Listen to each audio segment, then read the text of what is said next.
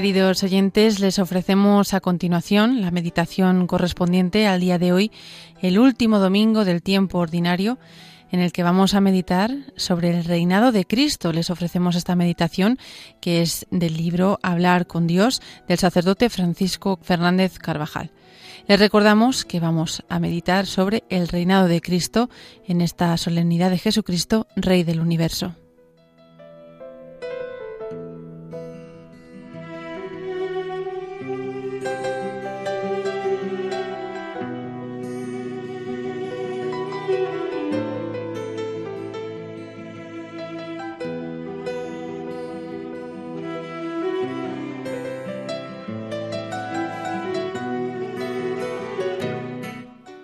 El Señor se sienta como Rey eterno, el Señor bendice a su pueblo con la paz, nos recuerda una de las antífonas de la misa. La solemnidad que celebramos es como una síntesis de todo el misterio salvífico. Con ella se cierra el año litúrgico, después de haber celebrado todos los misterios de la vida del Señor, y se presenta a nuestra consideración a Cristo glorioso, Rey de toda la creación y de nuestras almas. Aunque las fiestas de Epifanía, Pascua y Ascensión son también de Cristo Rey y Señor de todo lo creado, la de hoy fue especialmente instituida para mostrar a Jesús como el único soberano ante una sociedad que parece querer vivir de espaldas a Dios.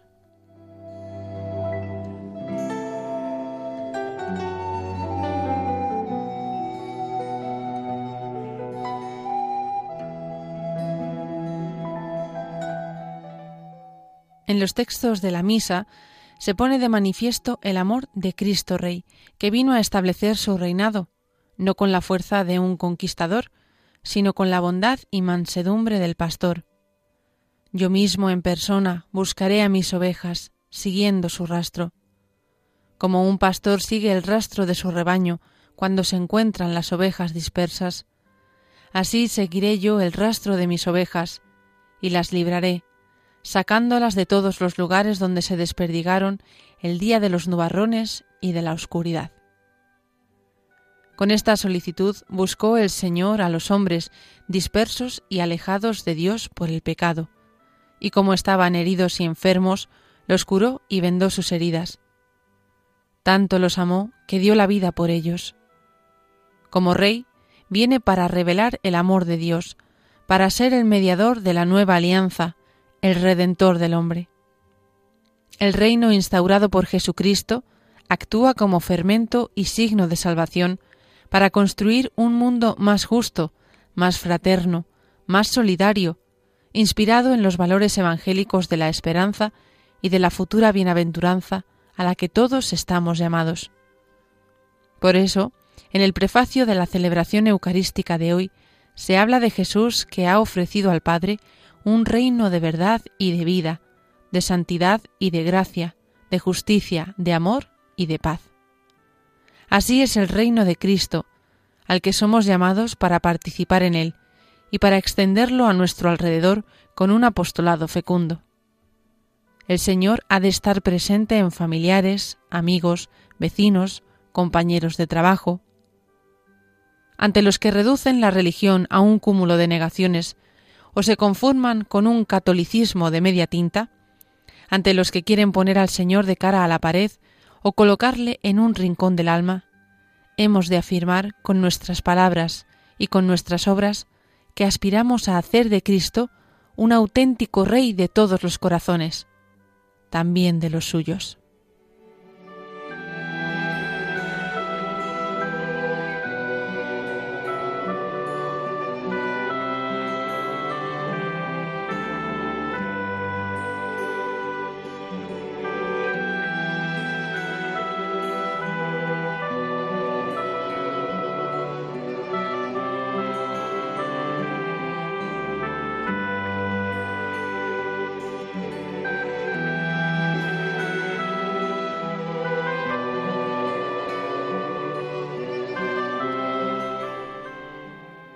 Es necesario que Él reine. San Pablo enseña que la soberanía de Cristo sobre toda la creación se cumple ya en el tiempo, pero alcanzará su plenitud definitiva tras el juicio universal. el apóstol presenta este acontecimiento, misterioso para nosotros, como un acto de solemne homenaje al Padre. Cristo ofrecerá como un trofeo toda la creación, le brindará el reino que hasta entonces le había encomendado. Su venida gloriosa al fin de los tiempos, cuando haya establecido el cielo nuevo y la tierra nueva, llevará consigo el triunfo definitivo sobre el demonio, el pecado, el dolor y la muerte. Mientras tanto, la actitud del cristiano no puede ser pasiva ante el reinado de Cristo en el mundo. Nosotros deseamos ardientemente ese reinado, es necesario que reine, en primer lugar, en nuestra inteligencia, mediante el conocimiento de su doctrina y el acatamiento amoroso de esas verdades reveladas. Es necesario que reine en nuestra voluntad, para que obedezca y se identifique cada vez más plenamente con la voluntad divina. Es preciso que reine en nuestro corazón, para que ningún amor se interponga al amor a Dios es necesario que reine en nuestro cuerpo, templo del Espíritu Santo, en nuestro trabajo, camino de santidad. Qué grande eres, Señor y Dios nuestro. Tú eres el que pones en nuestra vida el sentido sobrenatural y la eficacia divina. Tú eres la causa de que, por amor de tu Hijo, con todas las fuerzas de nuestro ser, con el alma y con el cuerpo, podamos repetir, es necesario que reines mientras resuena la copla de nuestra debilidad, porque sabes que somos criaturas.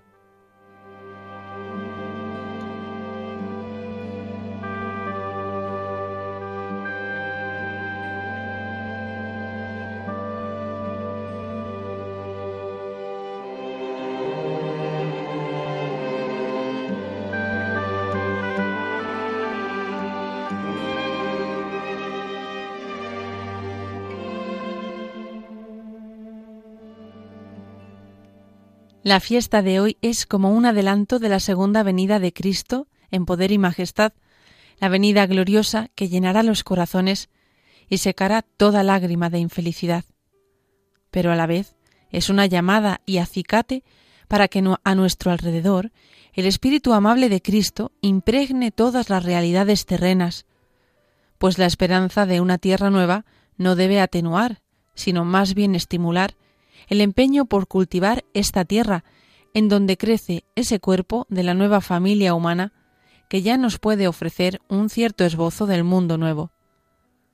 Por lo tanto, aunque haya que distinguir con cuidado el progreso terreno del desarrollo del reino de Cristo, sin embargo el progreso terreno, en cuanto que puede ayudar a organizar mejor la sociedad humana, es de gran importancia para el reino de Dios los bienes de la dignidad humana, de la comunión fraterna y de la libertad, es decir, todos los bienes de la naturaleza y los frutos de nuestro esfuerzo, los volveremos a encontrar después de que los hayamos propagado, y esta vez ya limpios de toda mancha, iluminados y transfigurados cuando Cristo devuelva al Padre el reino eterno y universal.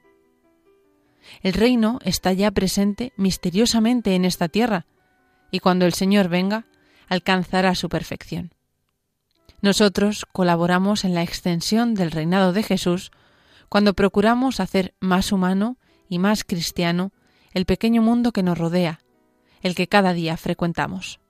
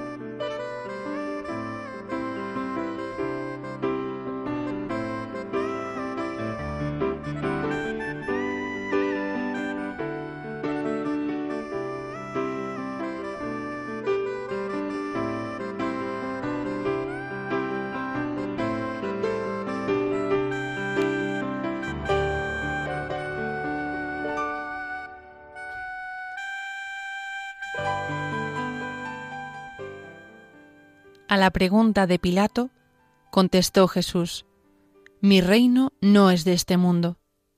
Y ante la nueva interpelación del procurador, respondió, Yo soy rey, para esto he nacido. No siendo de este mundo, el reino de Cristo comienza ya aquí. Se extiende su reinado en medio de los hombres cuando éstos se sienten hijos de Dios, se alimentan de Él y viven para Él.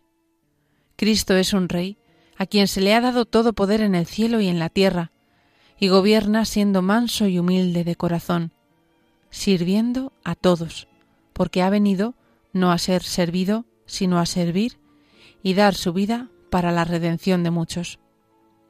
Su trono fue primero el pesebre de Belén y luego la cruz del Calvario. Siendo el príncipe de los reyes de la tierra, no exige más tributos que la fe y el amor.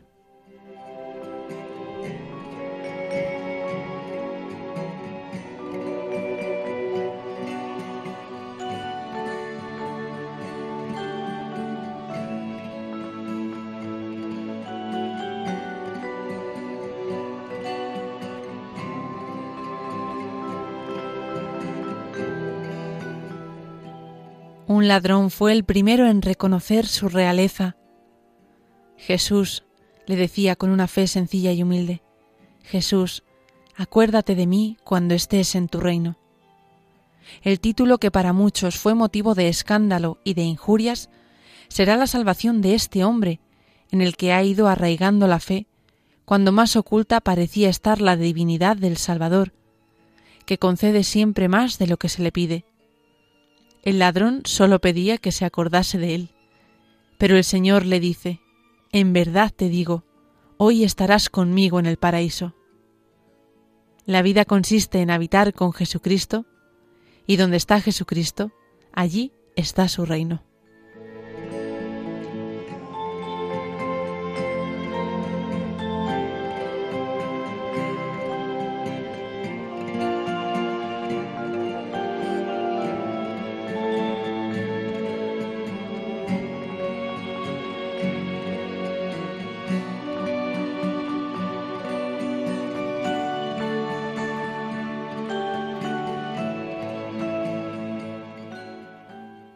En la fiesta de hoy oímos al Señor que nos dice en la intimidad de nuestro corazón, Yo tengo sobre ti pensamientos de paz y no de aflicción, y hacemos el propósito de arreglar en nuestro corazón lo que no sea conforme con el querer de Cristo.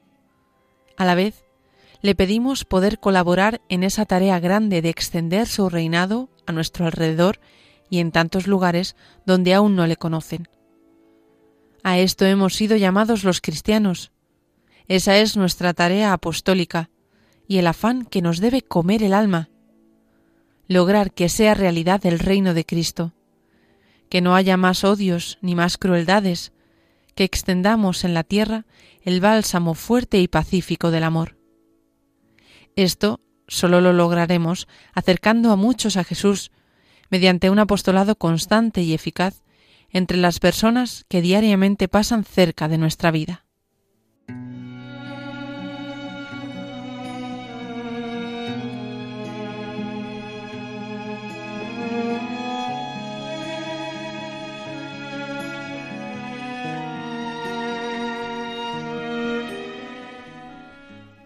Para hacer realidad nuestros deseos, acudimos, una vez más, a Nuestra Señora. María, la Madre Santa de nuestro Rey, la Reina de nuestro corazón, cuida de nosotros como sólo ella sabe hacerlo. Madre compasiva, trono de la gracia, te pedimos que sepamos componer en nuestra vida y en la vida de los que nos rodean, verso a verso, el poema sencillo de la caridad como un río de paz, porque tú eres mar de inagotable misericordia.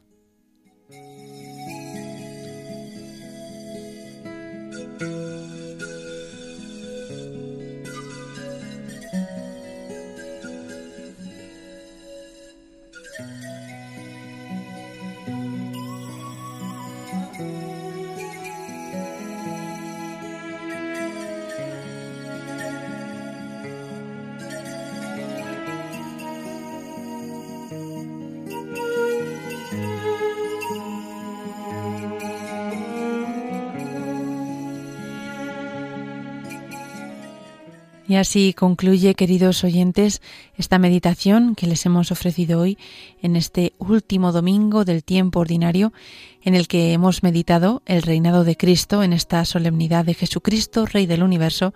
Ha sido una meditación basada en el libro Hablar con Dios del sacerdote Francisco Fernández Carvajal.